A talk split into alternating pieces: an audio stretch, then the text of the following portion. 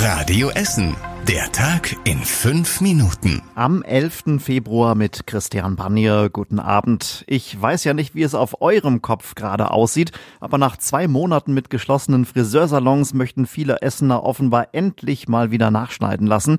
Kaum ist klar, dass es ab März weitergehen kann, klingeln die Telefone in den Salons zum Teil pausenlos. Wir haben mit einer Friseurin aus Rüttenscheid gesprochen. Die wird ab Anfang März erstmal jeden Tag 10 Stunden Schichten machen. Gestern hat sie noch bis Mitternacht Kunden am Telefon gehabt. Ja, und die ganzen E-Mails konnte sie noch gar nicht beantworten. Und damit herzlich willkommen zu den Meldungen des Tages hier bei uns aus Essen. Der Lockdown wird nochmal deutlich verlängert. Bis mindestens 7. März bleibt fast alles zu, die Friseure eben nicht. Danach ist dann der Inzidenzwert entscheidend. Wenn der in einer Region stabil unter 35 liegt, dann dürfen Läden und Museen wieder öffnen. Vielen Essenern geht das nicht schnell genug. Guck dir mal die Innenstadt an, ne? Nach dem Lockdown ist hier nicht mehr viel. Ich denke, das ist das einzig Richtige, was wir im Moment machen können, um das endlich in den Griff zu kriegen. Die Leute sind echt am Verzweifeln. Wir sind ja alle in Kurzarbeit. Wie sollen wir denn unsere Mieten bezahlen? Wie sollen wir das denn schaffen? Sollen wir Pfandflaschen sammeln gehen oder was? Tja, bis zur Normalität wird es noch ein weiter Weg sein. Und damit kommen wir dann auch direkt zu einem anderen Top-Thema des heutigen Nachmittags, dem Winterdienst. Die Essener Entsorgungsbetriebe bekommen auch aus der Politik immer mehr Kritik. SPD und CDU, die wollen in einer Sondersitzung des Aufsichtsrates der EBE über mögliche Fehler sprechen. Unter anderem wird es auch darum gehen, ob genug Mitarbeiter und Fahrzeuge zur Verfügung stehen. Die Gebühren für uns Essener, die sollen aber nicht steigen, hat der Essener SPD-Fraktionschef Ingo Vogel hier bei Radio Essen versichert. Die Bürgerinnen und Bürger zahlen genug an Abgaben und Gebühren.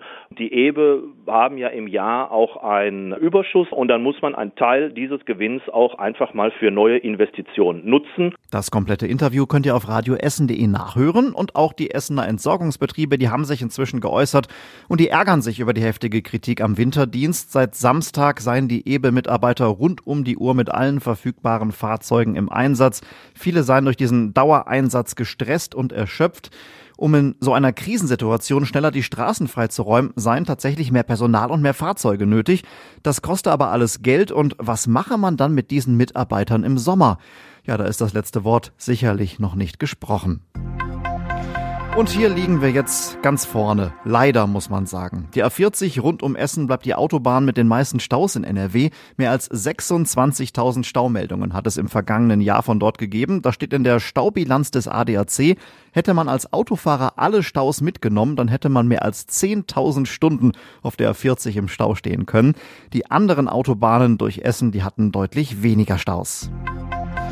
Die Essener Wirtschaft klettert ganz langsam aus dem Corona-Tief und jedes dritte Unternehmen ist mit seiner Geschäftslage zufrieden. Das geht aus dem neuen Konjunkturbarometer der Essener Industrie- und Handelskammer hervor. Im Vergleich zum Herbst gab es ein leichtes Plus. Ungefähr genauso viele Firmen haben allerdings auch weiter große Probleme. Die Schleuse am Baldeneysee in Werden funktioniert wieder. Im September ist dort ein Kabel durchgeschmort, ein Schalter ist kaputt gegangen. Dafür gibt es äh, keinen Ersatz mehr zu kaufen. Die Techniker des Ruhrverbandes haben deshalb kurzerhand selber was gebastelt und das funktioniert auch. Den letzten Test wird es noch im Frühjahr geben, dann können die Weiße Flotte und auch andere Schiffe wieder durch die Schleuse fahren. Die Stadt Essen prüft, ob sie einen alten Steinbruch neben der Ruhr kauft. Auf den Felsen leben und brüten seit etwa zehn Jahren Uhus. Sie stehen unter Naturschutz und galten bei uns 100 Jahre lang als ausgestorben. Auch der Deutsche Alpenverein hat Interesse an dem Steinbruch. Er will ihn als Kletterfelsen nutzen. Er verspricht darauf zu achten, dass die Uhus nicht gestört werden. Daran haben aber Naturschützer Zweifel. Das Gelände sei zu klein für Kletterer und für Uhus. Der Steinbruch an der Laupendaler Landstraße in Werden gehört bisher dem Ruhrverband. Die Stadt Essen will daraus ein Naturschutzgebiet machen. Und was war überregional wichtig? Schulministerin Yvonne Gebauer hat heute Nachmittag gesagt, wie es an den Schulen in NRW weitergehen soll. Montag in einer Woche, da soll der Betrieb an den Grund- und Förderschulen langsam wieder starten.